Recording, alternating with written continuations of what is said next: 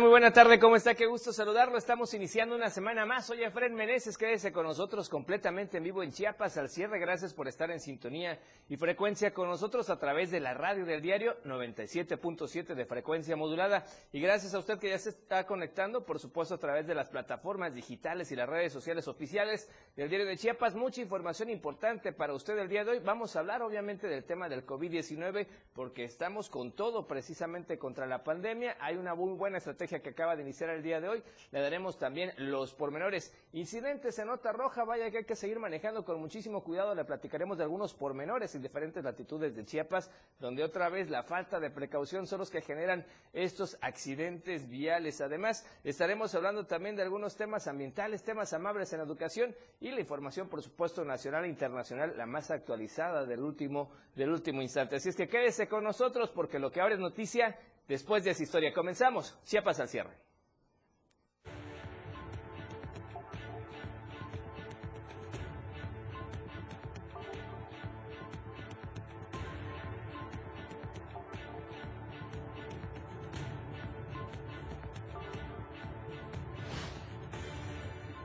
Duro contra el COVID. Arranca operativo de vacunación casa por casa en Tuxtla, la Selva Tonalá y otros municipios de Chiapas. En educación y en pandemia también hay buenas noticias. Joven covachense indígena en San Juan Cancuc gana concurso nacional de cuento. En panorama nacional, detienen a Fidel Curi por delito de fraude. Es el ex dueño de los tiburones rojos de Veracruz. En panorama internacional, el consumo de alcohol está relacionado con siete tipos de cáncer, asegura la Organización Mundial de la Salud. En tendencias y noticias en redes sociales, cuarto informe Edomex, Granada y Convoy Latino son los temas esta tarde. Lo que ahora es noticia, después de esa historia. Esto y más este lunes en Chiapas al cierre. Así es, nuevamente, muy buena tarde, qué gusto saludarlo, gracias porque ya nos sintoniza en la radio, por supuesto, de su vehículo o en su hogar a través de la radio del diario 97.7 de frecuencia modulada. Soy Efraín Meneses, me da mucho gusto saludarlo esta tarde, noche ya de lunes, iniciando una semana más.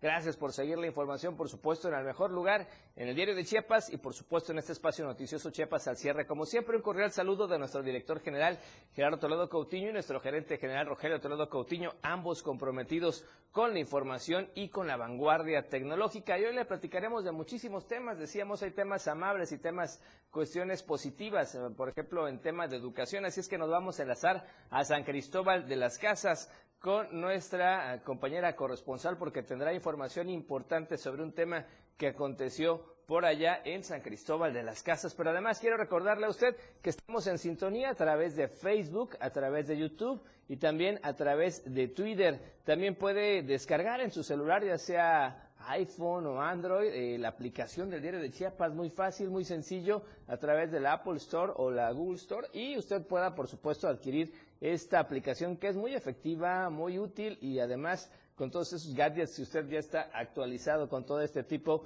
de tecnología. Así es que Comenzamos entonces con la información y como le decíamos, el día de hoy arrancamos con temas amables, con noticias amables que nos alientan, sobre todo. Estamos en pandemia, la situación ha cambiado el proceso de educar y también por supuesto de informar. Y hay muy buenas noticias, sobre todo cuando vienen de comunidades de los Altos de Chiapas, porque resulta que un joven eh, estudiante del Colegio de Bachilleres de Chiapas de San Juan Cancuc, que está en un rincón de los Altos, ganó un concurso nacional de cuento y Janet Hernández, nuestra corresponsal de los Altos, tiene la información. Janet, muy buena tarde, muy buena noche, ¿cómo estás? Adelante con la noticia, por favor. Hola, Efra, muy buenas noches. Te saludo de San Cristóbal de las Casas para informarte que Alonso García Castellanos, originario de San Juan Cancún, estudiante del quinto semestre del Colegio de Bachilleres de Chiapas, fue uno de los trece ganadores del concurso nacional de cuento y poesía para estudiantes de experiencia literaria 500 años de resistencia indígena concurso convocado por la Secretaría de Educación Pública, dependencia que invitó a los jóvenes a participar con cuentos y poemas sobre los 500 años de resistencia indígena. Alonso García participó con el cuento La Guerra de San Juan Cancún durante la conquista de México, escrito en sectal y en español. Todos los ganadores fueron primeros lugares y en el caso de Alonso tuvo mención especial, ya que su texto fue uno de los tres seleccionados para representar a las obras escritas en lenguas originarias. Hasta aquí reporte, Efren. Muy buenas noches. Gracias, Janet. Sin duda, excelente noticia, sobre todo porque alienta a los estudiantes que están en estas zonas a veces tan apartadas, que sí pueden salir adelante, que sí pueden figurar en la palestra nacional y sobre todo con temas que son muy propios de ellos, ¿no? Sí, así es. Así es, Efren. También eh, aprovecho a comentarte que, este, aparte de este concurso, también ha ganado otros a nivel nacional, entre ellos Día y Noche, que son relatos que muerden la cola, convocado por la Secretaría de Cultura y la Secretaría de Educación Pública. Perfecto, pues excelente historia de este joven que sin duda es un ejemplo y un orgullo para más jóvenes, por supuesto, de ciudad. Gracias, Janet. Muy buena tarde, muy buena noche. Pendientes de más información allá en la zona de los Altos. Claro que sí, buenas noches.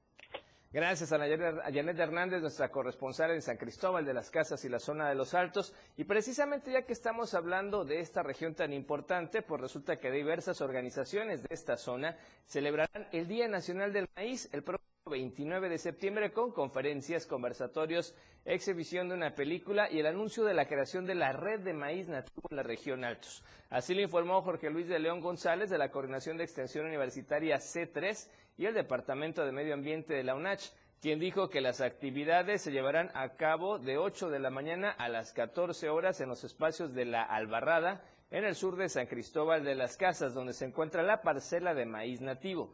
Agregó que presentarán tres conferencias. La Ley Federal para el Fomento y la Protección del Maíz Nativo a cargo de la maestra Guadalupe Castro eh, de la UNACH. Innovaciones campesinas para la producción agroecológica del maíz nativo a cargo del doctor Emanuel Gómez Martínez de la Universidad de Chapingo y también estará la conferencia Adaptación de semillas nativas de la región de los Altos, caso Albarrada, a cargo del doctor Pedro Pablo Ramos Pérez del Fondo para la Paz. Además, habrá una ofrenda maya y un recorrido por la parcela demostrativa en la Chinampa, ubicada en la zona de la Albarrada, y la presentación de la película titulada Maíz en tiempos de guerra de Alberto Cortés. Sin duda, acciones importantes a favor del campo, a favor de la producción del maíz y en esta zona tan importante como es la zona de los Altos.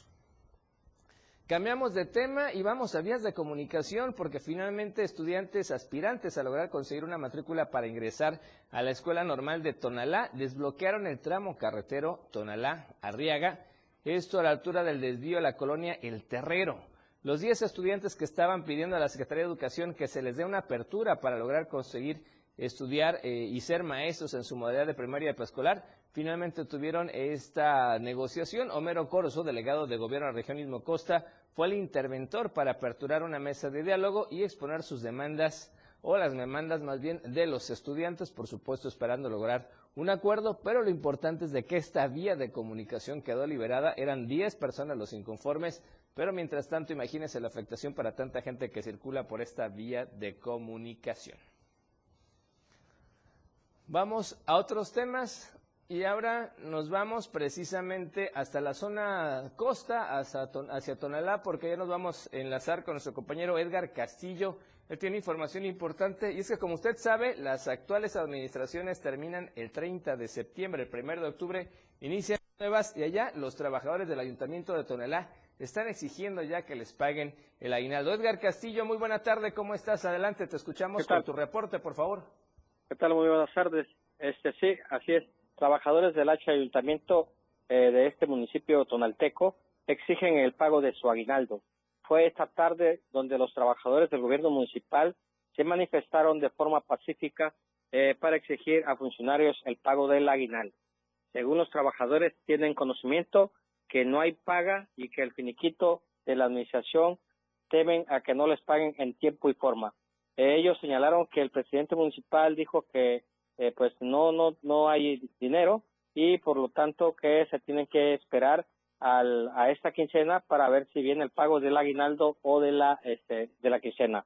Eh, por el momento, eh, hasta el momento ahorita eh, tienen a puerta cerrada el acceso del Palacio Municipal, nadie entra ni nadie sale hasta que haya un compromiso entre gobierno y trabajador de garantizar el pago de la quincena y la parte proporcional del aguinaldo que por ley les corresponde a todo trabajador.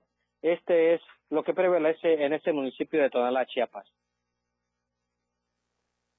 Vamos a estar pendientes y ojalá efectivamente pues les cumplan a los trabajadores. Está esta preocupación constante en todos los ayuntamientos. Ya veíamos que ocurrió algo así en San Cristóbal de las Casas, ahora ocurre en Tonalá y vamos a ver qué pasa porque también hay cierta falta de información por ahí. Oficialmente el aguinaldo se debe pagar hasta el 20 de diciembre, pero como hay cambios de administración, los trabajadores están pidiendo que les paguen antes de que se vayan las actuales administraciones, ¿no? Así es. Bueno, gracias Edgar por el reporte. Hasta luego, buenas tardes. Gracias. Bien, y vamos a más información. Dejamos precisamente el tema de los conflictos en los ayuntamientos y platicarle usted que en ese contexto, pues de las elecciones, finalmente durante este proceso electoral ordinario 2021, 70 municipios fueron los impugnados ante el Tribunal Electoral del Estado de Chiapas tras las elecciones del pasado 6 de junio.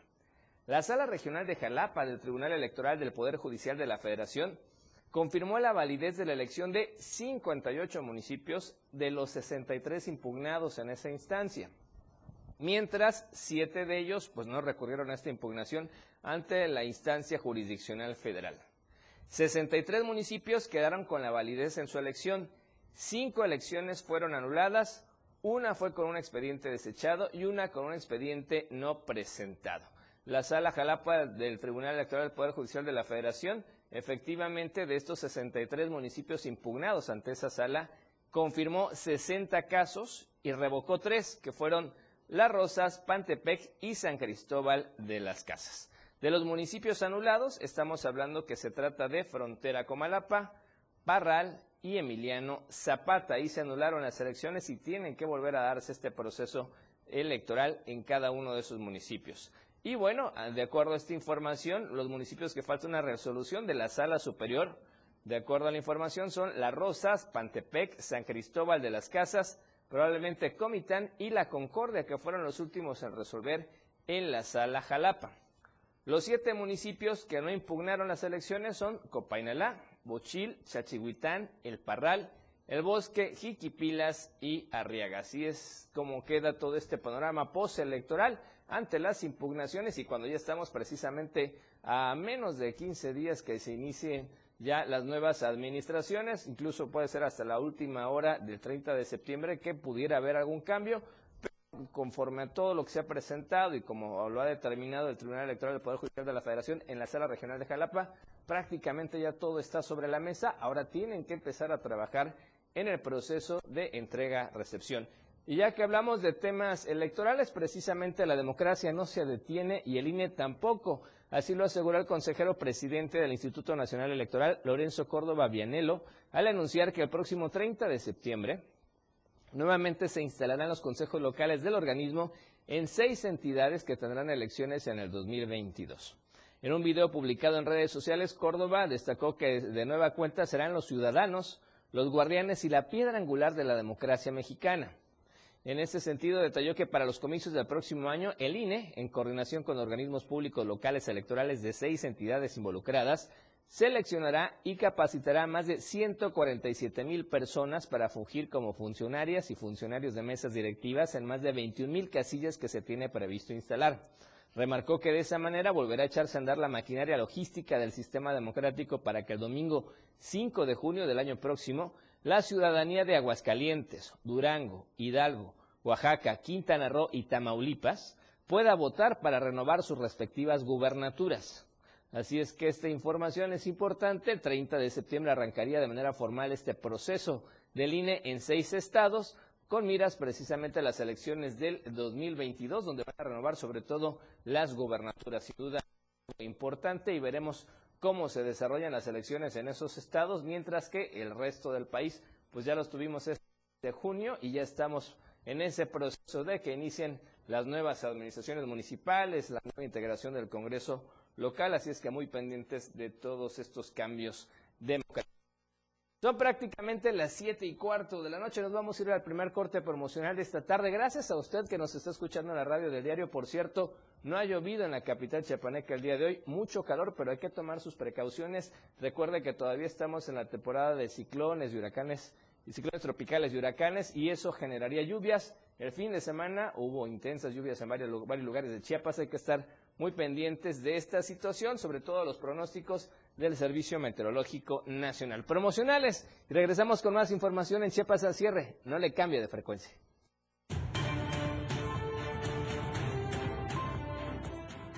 Noticia al momento. 97.7. La radio del diario. Más música en tu radio. Lanzando nuestra señal desde la torre digital del diario de Chiapas. Libramiento Surponiente 1999. 97.7. Desde Tuxtla Gutiérrez, Chiapas, México. XHGTC, la radio del diario. Contacto directo 961-612-2860. Cabina 961-612-2860. Escúchanos también en línea. www.diariodechiapas.com Diagonal Radio. 97.7. La radio del diario. Más música en tu radio. Las 7. Con 16 minutos. 977. FM. Más música, noticias, contenido, programación las 24 horas del día. La radio del diario 97.7. Lo que quieres escuchar.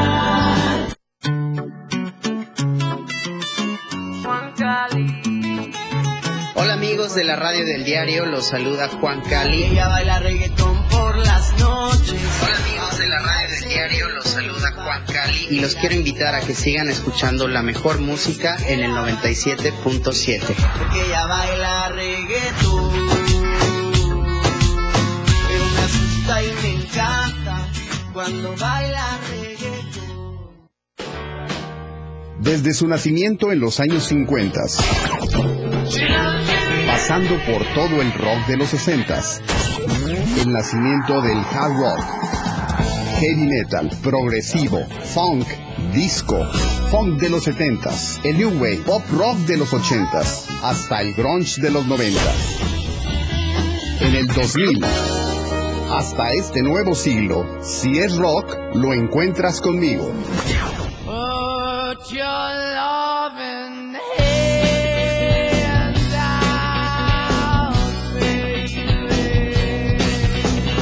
Yo soy Miguel Sengar y esto es Rock Show 97.7 FM, la radio del diario.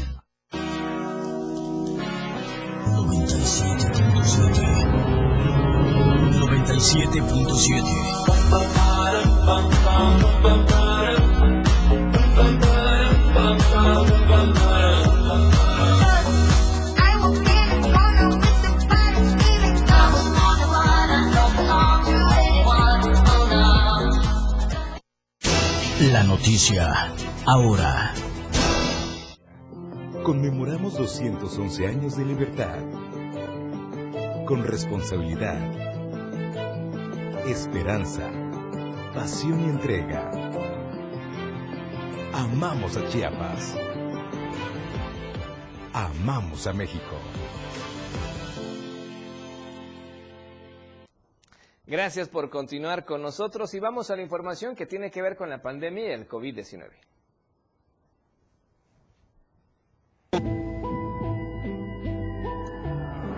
COVID-19. Y precisamente como parte de las acciones contra el COVID-19, hoy, hoy arrancó el operativo de vacunación en la capital del estado, pero un, un operativo pues muy significativo. En ese sentido, José Manuel Cruz Castellano, secretario de Salud, informó que están presentes y fuertes para ir con un gran batallón de batas blancas. El titular del Instituto Mexicano del Seguro Social en Chiapas, Enrique Leobardo Ureña Bugarín, resaltó que hay miles de correcaminos en todo el estado buscando aplicar el biológico para que el gran equipo de brigadas logre sus objetivos. En este evento también Gabriela del Socorro Cepeda Soto, secretaria de Seguridad y Protección Ciudadana, mencionó que se van a sumar a esta brigada de vacunación para brindar el bienestar que las y los chapanecos requieren y necesitan. En su intervención, el gobernador del estado, Rutilio Escandón Cadena, destacó que entienden el trabajo de la salud como un solo sistema y por eso hoy arranca esta brigada de vacunación casa por casa y negocio por negocio y el inicio fue de manera simbólica en la capital chapaneca. Vamos a escuchar lo que dijo el gobernador del estado, Rutilio Escandón Cadenas. Y aquí estamos, fuertes, para ir con ustedes, todo este gran batallón de batas blancas. Hoy hay miles de correcaminos en todo el estado buscando aplicar el biológico para que este gran equipo de brigada logre sus objetivos. Usted está aperturando un gran programa y muchas gracias por la labor que está haciendo. Vamos a estar sumados a estas brigadas de vacunación casa por casa y negocio por negocio para brindar el bienestar que las y los chiapanecos requieren y necesitan. En Chiapas entendemos el trabajo de la salud como un solo sistema. Por eso hoy arrancamos esta gran brigada de vacunación casa por casa, negocio por negocio. Me emociona, de verdad se los digo con todo el corazón, ver la disponibilidad de todo este ejército por la salud y aquí estamos fuertes para ir con ustedes. Todo importante porque mucha gente fue renuente, no quiso salir de sus casas, no quiso cerrar su negocio para no irse a vacunar, pero no hay pretexto, ahora no lo va casa por casa y negocio por negocio van a pasar, al menos ya en Tuxtla Gutiérrez y en donde también se inició así es ahí en la región selva, por eso nos enlazamos con nuestra compañera Soidi Rodríguez quien tiene la información. Soidi, muy buena noche, ¿cómo estás? Te escuchamos, adelante con tu reporte, por favor. Hola, ¿qué tal? Muy buenas noches, Efraín. Pues como hace un momento lo decías, este lunes yo inicio la campaña de vacunación contra el COVID-19 casa por casa y pues a esta vacunación se suma la región selva del estado de Chiapas, en donde la jurisdicción sanitaria número 6 y número 9 serán los que encabezarán esta campaña en coordinación con los elementos de protección civil, los hospitales básicos y la clínica de INS esto como objetivo de reforzar la vacunación y que todos los ciudadanos puedan estar protegidos contra el COVID-19. Déjame comentarte que eh, por parte de la jurisdicción sanitaria número 6 se realizará esta vacunación de barrio por barrio y eh, eh, por primera vez entrarán a las comunidades como lo es en el municipio de Salto de Agua y en el municipio de Yajalón y también en Palenque. En Salto de Agua eh, se activarán dos módulos, uno en el hospital básico y otro en el kiosco del Parque Central, mientras que para el municipio de Ocosingo continuarán los módulos en la escuela primaria Cuauhtémoc y eh, en el Parque Central. Así que ambas dependencias invitan a toda la población a que se sumen y que digan sí a la, a la vacunación ahora que va a estar más cerca de todos, Efren. Sin duda es importante esta estrategia, esta estrategia, perdón, entendemos que no solo es en el municipio de Ocosingo, sino también se van a abarcar otras comunidades de otros municipios que forman parte de la misma región, Soidi. Sí, se van a, eh, se van a estar eh, llevando a cabo la vacunación en, los municipios de Yajalón, Chilón, Ocosingo, Palenque, bueno, en todos los municipios, pero por primera vez la vacunación va a entrar en las comunidades de todos los municipios.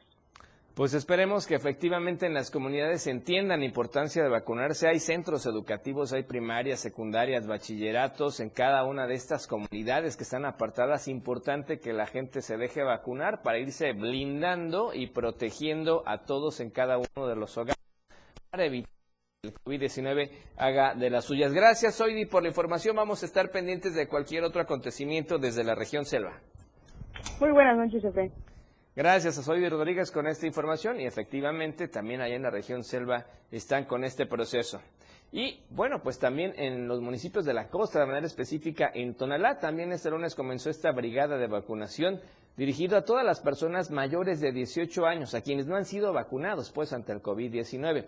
Se trata en ese lugar de 58 brigadas que se encuentran por parte de la Secretaría de Salud en la cabecera municipal distribuidas estratégicamente para llegar a cada uno de los hogares. Son tres personas que integran cada brigada de vacunación, un enfermero quien aplica la vacuna, personal administrativo que recaba los datos y una persona de la Secretaría de Marina para el resguardo de los medicamentos. El personal de salud, por ejemplo, exhorta a todas aquellas personas que aún no se han aplicado la vacuna que lo hagan ahora que está llegando casa por casa. Así es que se reitera el llamado para no bajar la guardia, para que este virus que aún se encuentra contagiando a más personas pues eh, vaya reduciendo su impacto y los decesos vayan reduciéndose también porque sobre todo han impactado mucho en la región Istmo Costa. De igual forma, pues invita a todas las personas que ya están vacunadas a seguir las medidas recomendadas de salud como el uso del cubrebocas, el lavado de manos y la sanitización de todas las áreas posibles.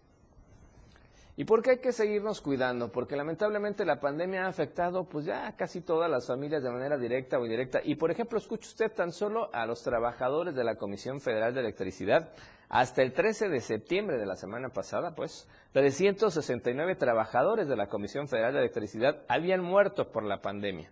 Al, al, actualizar la información sobre las medidas implementadas para contener la propagación del virus SARS-CoV-2, la CFE detalló que hasta la fecha de referencia, 1.404 personas fueron confirmadas del contagio. Hay sospecha de 358 trabajadores más que hayan ya contraído el virus y no obstante, bueno, esto representa ya una disminución de 80 casos respecto a los reportados la semana anterior y de 171 casos respecto al cierre del mes de agosto. Del total de personas confirmadas, 23 trabajadores de la CFE se encuentran hospitalizados, dos de ellos en estado delicado. Y como le decíamos, hasta el 13 de septiembre, 13.489 personas laboraban a distancia, las que representan el 17% del personal activo. Más de 14.000 trabajadores ya se han recuperado de la enfermedad, es decir, el 89.4%, lo que significa que 9 de cada 10 personas afectadas en la CFE han superado esta enfermedad y los decesos, de acuerdo a su mundo de eh, trabajadores, representa al 0.1% de un total de 267.969 reportados a nivel nacional a esta misma fecha. Bien, y vamos ahora al mapa de actualización precisamente de los casos de COVID-19. ¿Cómo vamos? ¿Por qué hay que seguirnos cuidando? Bueno, porque sencillamente se siguen presentando más casos. Resulta que Chiapas empieza la semana número 32 en semáforo verde de COVID-19 con la confirmación de 65 casos positivos en 17 municipios de la entidad y lamentablemente dos fallecimientos en las últimas horas, así lo informó la Secretaría de Salud del Estado. Los casos recientes se registraron de la siguiente manera. Tuxtla Gutiérrez con 18, Tapachula con 17, Huixtla con 6, Chiapa de Corzo con 5, Comitán y Palenque con 4, mientras que Chalchihuitán, Jiquipilas, Mapastepec, Mitontic, Ochuc, Sabanilla, San Juan Cacuc, Suchiapa, Tonalá, Tuxtlachico y Tuzantán un contagio nuevo en cada uno de estos municipios en las últimas 24 horas. Las pruebas salieron positivas en 35 hombres y 30 mujeres de 15 años en adelante, de los cuales el 35% tiene datos de comorbilidad, hipertensión obesidad, diabetes, asma, insuficiencia renal y o tabaquismo. Sobre los decesos por esta enfermedad recaen lamentablemente en una persona del sexo masculino y en una del sexo femenino de 54 y 86 años respectivamente, originarias de los municipios de Tapachula y Villacorso respectivamente. La mujer presentaba eh, temas de hipertensión. Así es que es importante seguirse cuidando. Son los casos que tenemos hasta el momento de COVID-19. Oiga, y ya que le estamos hablando precisamente de la importancia de la salud, tenemos un servicio social importante para usted, para que participe con nosotros. Y es que el señor Vicente Álvarez solicite el apoyo de la sociedad en general, ya que su hija, Tomasa, padece leucemia, solo que busca donadores y también a quien pueda brindarle apoyo económico. Vicente Álvarez, padre de Tomasa, está pidiendo el apoyo precisamente a las a la ciudadanía para que pueda colaborar con él. Así es que vamos a escuchar lo que compartió. Macario Álvarez Pérez, pues soy originario del municipio de Quepisca. Bien. Pues estoy aquí, estamos pasando por un momento difícil. Pues mi niña de 12 años pues dio positivo leucemia y llevamos pues ya aquí ya terminó un mes y vamos para el segundo mes. Iniciamos aquí o nos ingresaron acá desde el día 6 de agosto. Antes de eso estuvimos un mes en San Cristóbal en el hospital Las Culturas. De allá nos mandaron para acá. Pues entonces ya estamos un poquito más. Pues sinceramente digo yo que, que estamos, ya estoy un poquito agotado. Así es que si tiene oportunidad hay que ayudar a don Vicente por su hija Tomasa, puede hacerlo con un apoyo económico a una cuenta, le vamos a compartir a ustedes una cuenta en Banco Azteca, de todos modos puede revisarlo en nuestras redes sociales del Diario de Chiapas, ahí va a estar la información, y para que tome nota es 40 27 63 31 027 78 467 para que usted pueda apoyar al señor Vicente y sobre todo a su hija Tomasa que necesita su apoyo en Banco Azteca o puede marcarle al teléfono 992 129 1870 que es con la hada de Teopisca. Pero sin duda puede revisar la información que queda en nuestras redes sociales para que usted pueda ponerse en contacto con ellos. Hay que apoyar si usted puede hacerlo. Vamos a promocionar ese segundo corte de esta tarde. Regresamos con más información en Chiapas al cierre.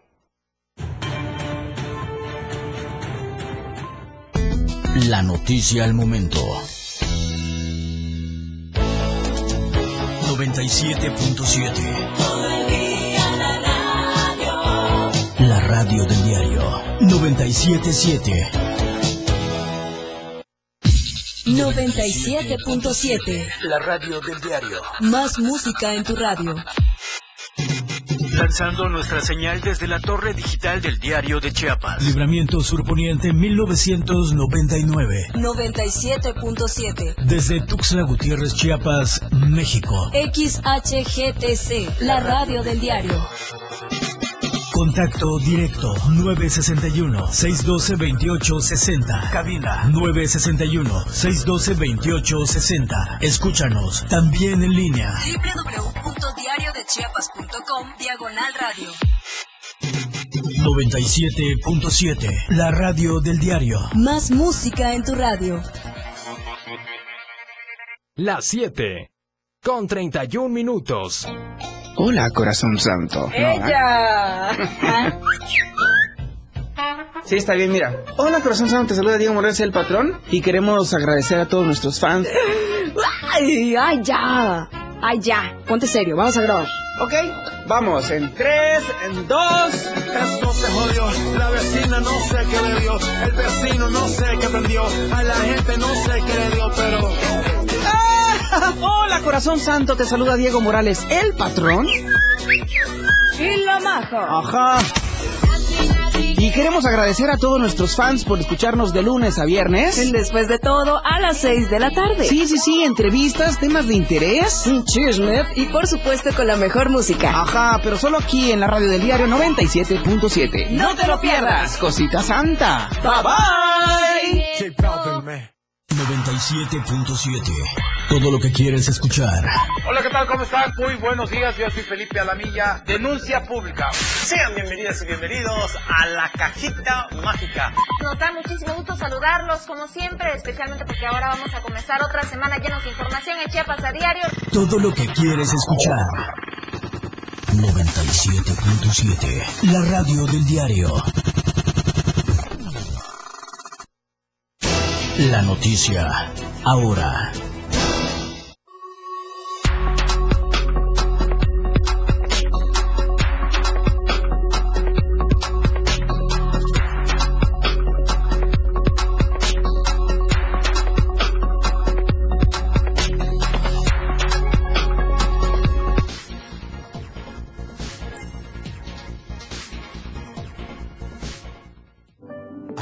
Nuestra nación es celebrar su historia. Conmemoramos 211 años de libertad. Con responsabilidad, esperanza, pasión y entrega. Amamos a Chiapas. Amamos a México.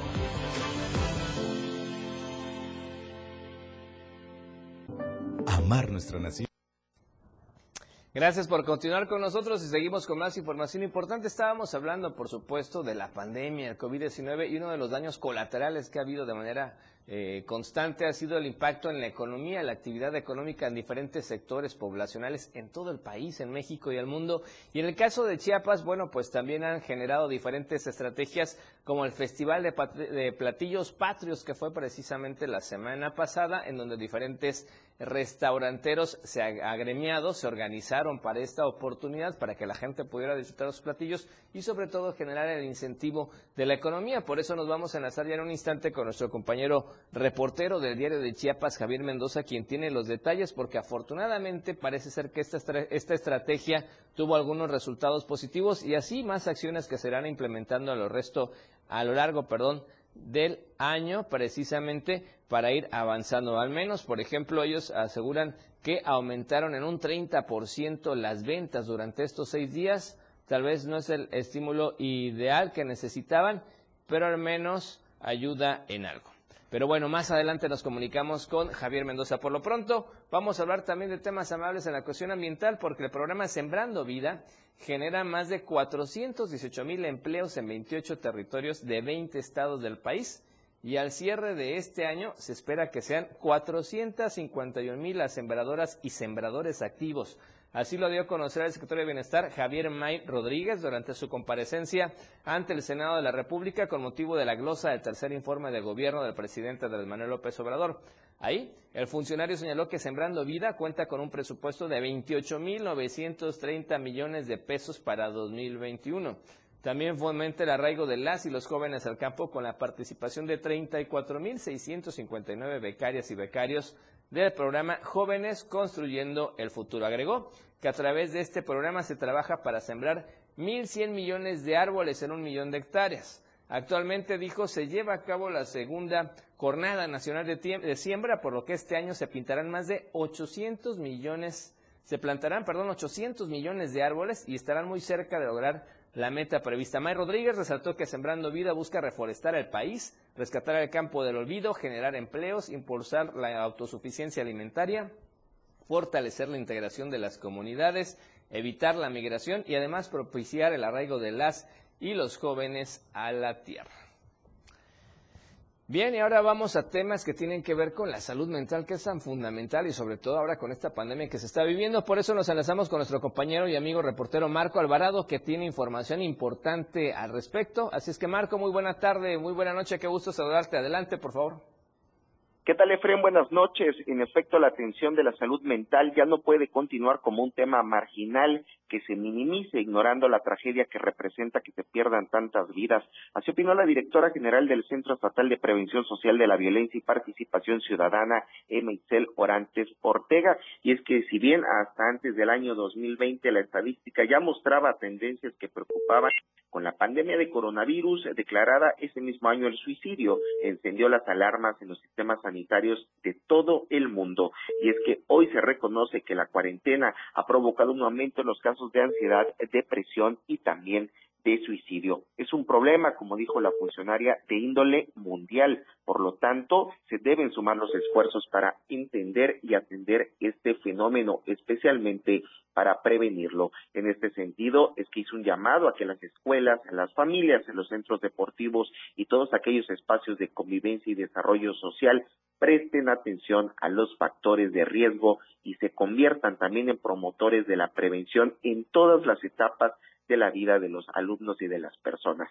Hasta el año 2019, de acuerdo con datos, el suicidio fue la cuarta causa de muerte en el mundo entre los 15 y los 29 años. Lo preocupante es que solo en un año al menos 700 mil personas lograron el objetivo de quitarse la vida. Recientemente, este Centro Estatal de Prevención Social de la Violencia y Participación Ciudadana signó acuerdos de colaboración con el ICATECH y con el COVACH para capacitar al personal docente en todas sus áreas sobre la prevención del suicidio y cómo pueden coadyuvar en el apoyo emocional a los estudiantes en riesgo y a sus familias de frente. Pues sin duda información útil y hay que trabajar mucho en la salud mental, como bien lo dicen las autoridades, mi estimado Marco. Estamos al pendiente, abrazo, muy buena noche y excelente inicio de semana. Buenas noches, pendientes.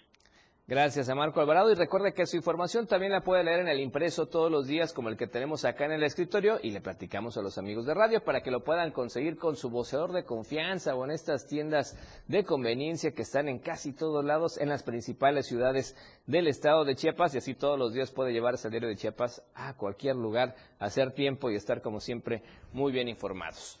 Y vamos con eh, más detalles porque septiembre precisamente además de ser el mes patrio también ya se hizo una tradición que sea el mes del testamento.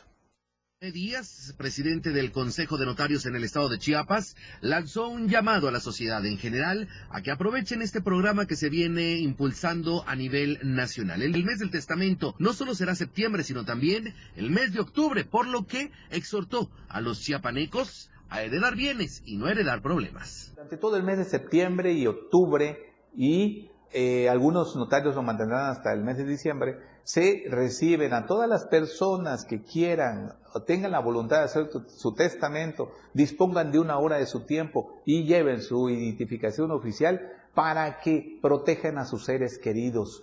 ¿Cómo? El notario los va a asesorar. Ante la notaria o el notario público de su elección pueden acudir y ahí les van a cobrar mil pesos masiva del estamento universal, ¿sí? Que es muy cómodo y protege a todos. En este sentido, ¿cuál sería el llamado a la sociedad? El llamado es protejan a sus seres queridos, hagan su testamento, no esperen el último aliento, no esperen que estén enfermos, háganlo y guárdenlo como si fuera cualquier otro documento oficial. Eso es responsabilidad de todos. En este mismo sentido, reconoció que la cultura de los chiapanecos para realizar un testamento es bastante baja, considerando que tan solo un 25 o 30% de ciudadanos realizan este trámite, considerando que se da mayor certeza cuando una persona pierde la vida y pues obviamente tranquilidad a todos los sectores de la familia. Por ello, refirieron se va a alargar un mes más hasta el mes de octubre y los testamentos tienen un costo de mil pesos masiva. Informó para el diario de Chiapas, Eden Gómez. Perfecto, y ahora vamos a otros temas, temas que tienen que ver con la migración, por eso nos enlazamos hasta la zona muy cercana con Guatemala, en la frontera de Tapachula, ya está nuestro compañero José Cancino, porque ahora resulta que los migrantes trazan nuevas rutas para llegar al centro de Chiapas. Pepe, ¿cómo estás? Buenas noches, excelente inicio de semana, te escuchamos, adelante con tu reporte, por favor. Efren, buenas noches. Así es, una nueva ruta trazada por la comunidad migrante y es que por muchos años la ruta original había sido desde Tapachula hasta toda la costa chiapaneca, pasando por Pijijiapan, Arriaga y después cruzar a territorio oaxaqueño para adentrarse en esta entidad vecina y seguir avanzando hacia el centro y norte del país. Sin embargo, ahora ha cambiado mucho esta dinámica por parte de la comunidad migrante y ha cambiado también porque, según señalan ellos, ahora los agentes migratorios cuando intentan ingresar los extranjeros a territorio oaxaqueño los regresan hasta Arriaga, que es el punto colindante con Oaxaca, y los hacen caminar ahora hacia allá, a la capital chiapaneca Tuxtla Gutiérrez, para tomar esta ruta del centro del estado y pasar por otros municipios como Malpaso y después alcanzar también o territorio tabasqueño o la colindancia que hay hacia territorio veracruzano, que es uno de los puntos más críticos a nivel nacional para la comunidad migrante. Efren, comentarte que en estos últimos días, al menos en las últimas 48 horas, cientos de migrantes han dejado Tapachula ya después de estas grandes aglomeraciones que habíamos presentado en las últimas semanas en el Parque Central de Tapachula y en otros puntos de la localidad. Bueno, pues ahora han salido de forma masiva, pero en modo hormiga también y no en caravanas migrantes como lo intentaron cuatro veces y que lamentablemente no funcionó. Ahora lo están haciendo en grupos familiares, en núcleos familiares y también entre amigos y entre conocidos, principalmente los haitianos, que eran los que más predominaban hasta hace algunas horas aquí en Tapachula. Y bueno, conocimos la historia de una familia hondureña que tuvo que eh, irse en una de estas caravanas migrantes de las cuatro que disolvieron en últimas fechas las autoridades federales. Lamentablemente no pudieron pasar, regresaron a Tapachula y hoy nuevamente han eh, pues vuelto a emprender este viaje. Hoy ellos se encuentran descansando en Malpaso, allá eh, en el centro de la entidad, con la intención de seguir avanzando hacia el norte de la entidad y también hacia el territorio veracruzano. Comentarte que allí, justo en Malpaso, esta noche pues está descansando más de un centenar de emigrantes en una cancha municipal de básquetbol donde están pues recuperando fuerzas para poder seguir su camino. Sin embargo, hasta el momento pues no hay detenciones, no hay estas redadas por parte del Instituto Nacional de Migración, pero sí una ruta por parte de la comunidad migrante que pues es noticia hoy de nueva cuenta al abandonar ya Tapachula en cantidades grandes y establecer esta nueva ruta que ya no los lleva por Oaxaca, sino ahora por el centro de la entidad de Pues caray, gracias mi estimado Pepe por esta información. Efectivamente este fenómeno migratorio sigue generando mucha información y es que es algo difícil de, eh, pues efectivamente determinar. Se entiende desde el origen de la humanidad siempre hemos sido en constante movimiento y nómadas y ahora bueno el- la búsqueda del bienestar genera esta situación. Pero efectivamente, como tú dices, nuevas rutas, ya municipios que no acostumbraban ver a migrantes, sobre todo los haitianos, ya los están viendo, ya los comparten en redes sociales y también vemos la empatía de la gente que los está ayudando. Gracias, mi estimado Pepe, por el reporte. Seguimos al pendiente, por favor. Pendientes, Efraín, muy buenas noches. Gracias a José Cancino. Recuerde que también su información la podemos leer en el impreso del diario de Chiapas todos los días. Y sí, este fenómeno migratorio cada vez se impacta más a diferentes municipios. Ya no solo son los de la costa para llegar precisamente hacia Oaxaca y buscar finalmente alcanzar el sueño americano llegando a la frontera norte de nuestro país y cruzar Estados Unidos. Ahora tienen que buscar nuevas rutas, nuevas alternativas y están pasando por municipios del centro del estado donde antes no era normal poderlos apreciar o poderlos ver. Ahora ya vemos en algunos lugares a esto, sobre todo a los haitianos u otros centroamericanos que están viniendo de diferentes latitudes en búsqueda del bienestar. Se entiende, es válido, pero también pues arriesgan todo, arriesgan toda su vida y son casos que conmueven, como esa historia que Pepe nos acababa de platicar y de compartir. Pero bueno, vamos con más información después del tercer corte promocional en Chiapas al cierre. Regresamos, no le cambie de frecuencia.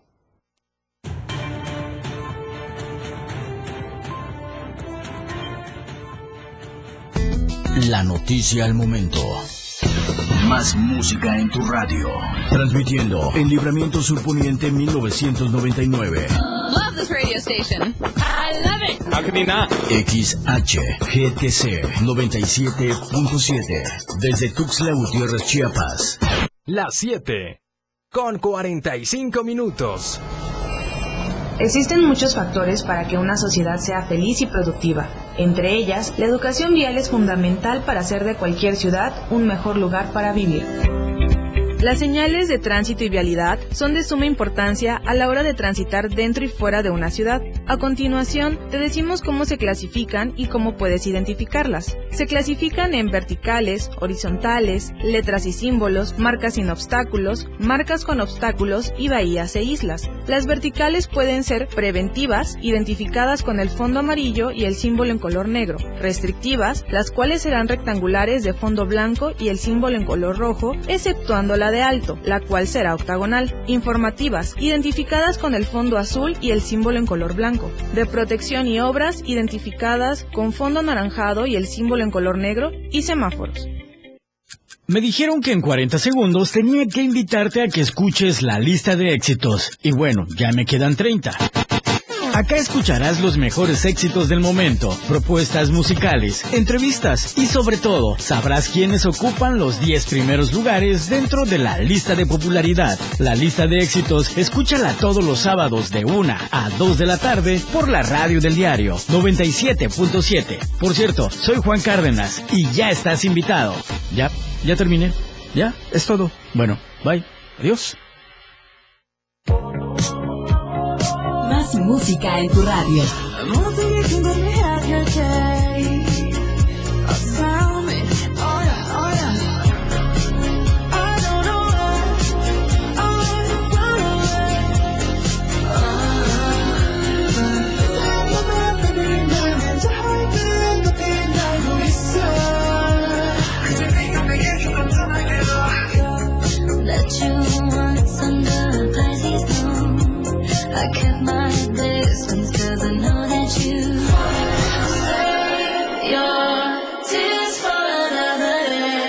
97.7.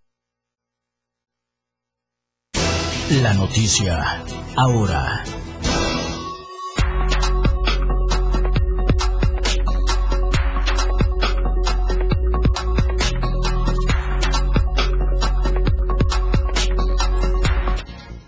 Amar nuestra nación es celebrar su historia. Conmemoramos 211 años de libertad. Con responsabilidad, esperanza, pasión y entrega. Amamos a Chiapas. Amamos a México.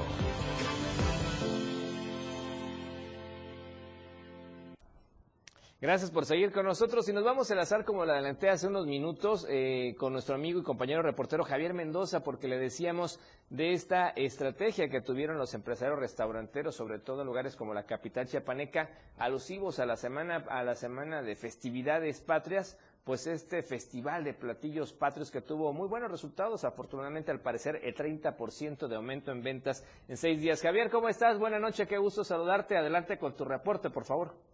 Efraín, ¿cómo estás? Muy buenas noches, buenas noches a todo nuestro auditorio. Pues sí, como bien comentas, eh, fue un 30% el que aumentó Sin embargo, hay que señalarlo, eh, eh, para el día del grito de independencia, el día 15, se esperaba un aumento de un 70%, situación que no se dio, y esto precisamente eh, señalan los restauranteros por el, eh, la ley seca que se estuvo aplicando el día 15 y 16 de septiembre. Pero bueno, vamos a entrar de lleno con la información.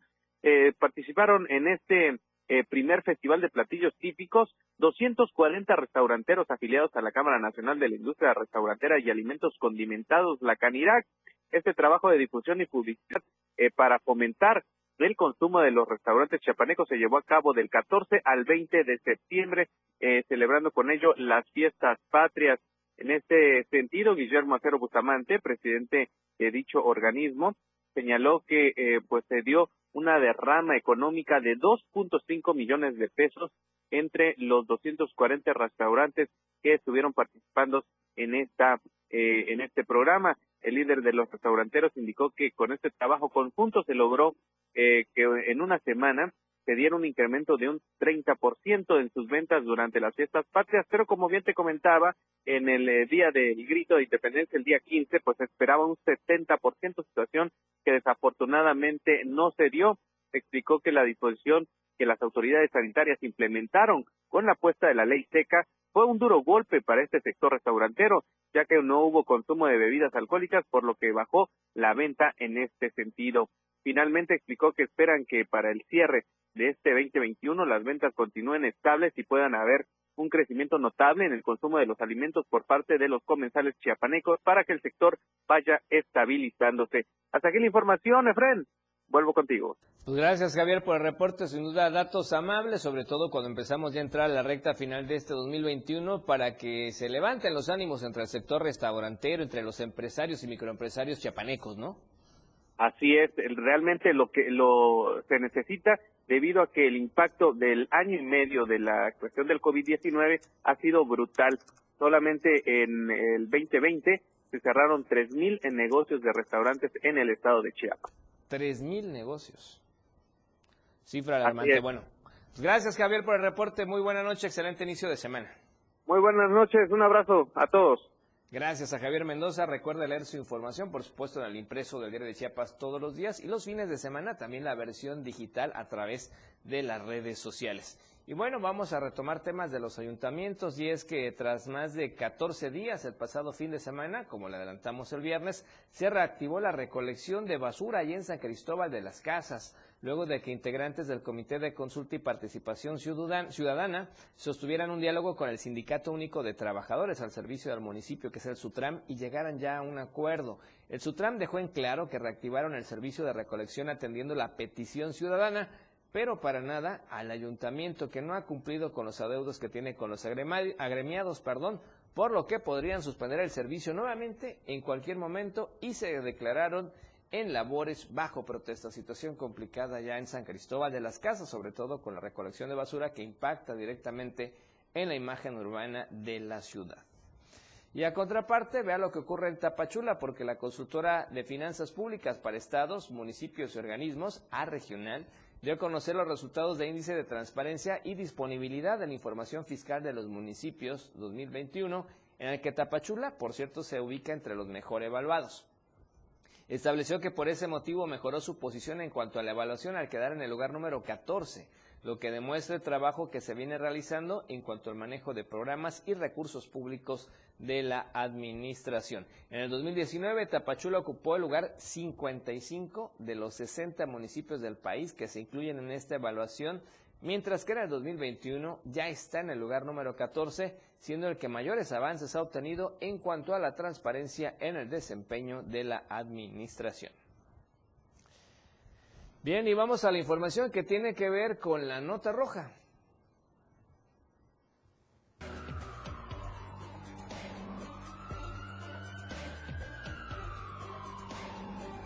La Roja, el diario de Chiapas. Y esa es información de última hora que está circulando desde los altos de Chiapas. Vea usted, un sujeto fue detenido al ser acusado por posesión de arma de fuego de uso exclusivo del ejército y por amenazar a la población en hacer explotar una bomba casera porque le dieron parte a las autoridades competentes. Esto fue la tarde-noche de este sábado en el municipio de Panteló y apenas está fluyendo la información. Decenas de habitantes de la cabecera municipal detuvieron a la persona del sexo masculino quien portaba armas de fuego y diferentes artefactos explosivos que viendo en pantalla y le compartimos a los amigos de radio, que por cierto muy joven este muchacho, trascendió que presuntamente intentaba hacer explotar una bomba casera en la cabecera municipal de Panteló, por lo que dieron parte a personal del Ejército Mexicano, la Guardia Nacional y la Policía Estatal Preventiva, quienes decomisaron todos estos objetos. Los pobladores del lugar explicaron que notaron que esta persona estaba armada con un rifle que tenía material explosivo y por supuesto hicieron el reporte. El joven al ser detenido, quien no reveló su identidad, dijo que recibió una orden de una persona para usar y hacer explotar las bombas caseras que tenía en su poder. Del arma y los artefactos asegurados se hizo cargo el personal del ejército mexicano, mientras el detenido fue puesto ya a disposición ante las autoridades competentes, competentes perdón, para investigar el caso. Y en otro incidente, lamentablemente, pues allá en el Mezcalapa una persona perdió la vida de forma trágica luego de perder el control de su caballo de acero cuando circulaba en la zona conocida como Las Nubes, en la carretera que conecta a Mezcalapa con otras localidades rurales de ese municipio. El hecho se registró la tarde de este lunes, en donde automovilistas que pasaban por la zona informaron a las autoridades sobre el incidente, reportando que una persona estaba tirada a un costado de la vía carretera. Lamentablemente, sí perdió la vida este joven. Ya están indagando al respecto para dar con los datos que aparentemente se llama Carlos N. y era vecino de la comunidad Luis Espinosa del municipio de Tecpatán. Y vea lo que ocurrió allá en Comitán. Resulta que una falla mecánica presuntamente derivó que una unidad particular terminara en el techo de una vivienda. Este percance ocurrió esta mañana sobre el bulevar de las federaciones a la altura del fraccionamiento Magnolias de la hacienda Villa Victoria. Así es que hay que manejar con muchísimo cuidado. Bien, y tenemos nueva pregunta esta semana para que usted participe en la encuesta. La pregunta vigente para que usted participe de aquí al viernes es la siguiente. ¿Considera que el, fracaso proyecto, el fracasado proyecto que vive el centro podría retomarse para modernizar a la capital chiapaneca? Usted seguramente recuerda este programa, este proyecto que vive el centro hace muchos años. ¿Considera que se podría retomar para modernizar la capital chiapaneca? Sí o no son las dos opciones para que usted nos conteste y el viernes daremos a conocer los resultados de su opinión. En tendencias le platico muy brevemente los tres temas que estaban en primer lugar hasta hace una hora. El primero de ellos tiene que ver con política, cuarto informe Edomex, que es el informe efectivamente del señor Alfredo del Mazo. El segundo tema es Granada, que tiene que ver con deportes, y es que Granada eh, tiene partido contra Barcelona. Y en música, bueno, convoy latino, porque la música latina sin duda también sigue teniendo mucho auge. Eran los tres temas en tendencias hace un instante. Vamos a la información nacional y vea, resulta que eh, Fidel Curi, agentes de la Policía de Investigación de la Fiscalía General de Justicia de la Ciudad de México, detuvieron a este señor Fidel Curi, que es el ex dueño de los tiburones rojos de Veracruz, acusado de fraude. La policía capitalina cumplimentó esta orden de aprehensión girada por la Fiscalía del Estado de México en contra de este personaje por su posible participación en el delito de fraude. Y en información internacional, platicarle a muy brevemente que la Organización Mundial de la Salud, eh, pues efectivamente aseguró que al menos siete tipos de cáncer están relacionados con el consumo del alcohol y bueno, si eso se trabajara, bueno, permitiría evitar la muerte de al menos cinco mil personas tan solo en Europa.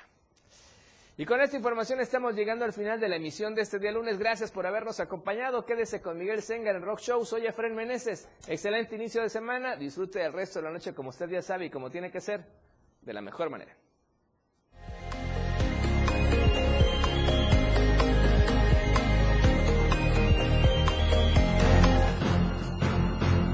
Cada día es importante describir una nueva historia. Y al caer la noche también hay noticias. Chiapas al cierre. La información que usted desea escuchar por la radio del diario 97.7.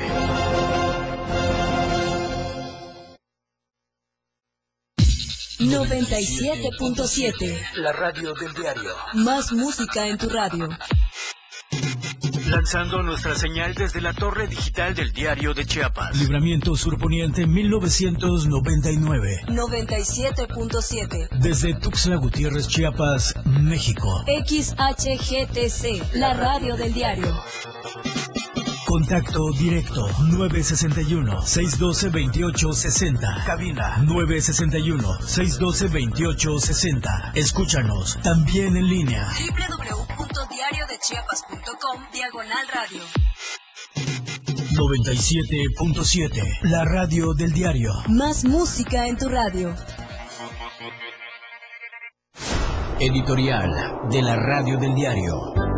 Los hechos ocurridos la noche del 15 de septiembre en el municipio de Altamirano, donde un grupo de vándalos quemó parte de la presidencia municipal,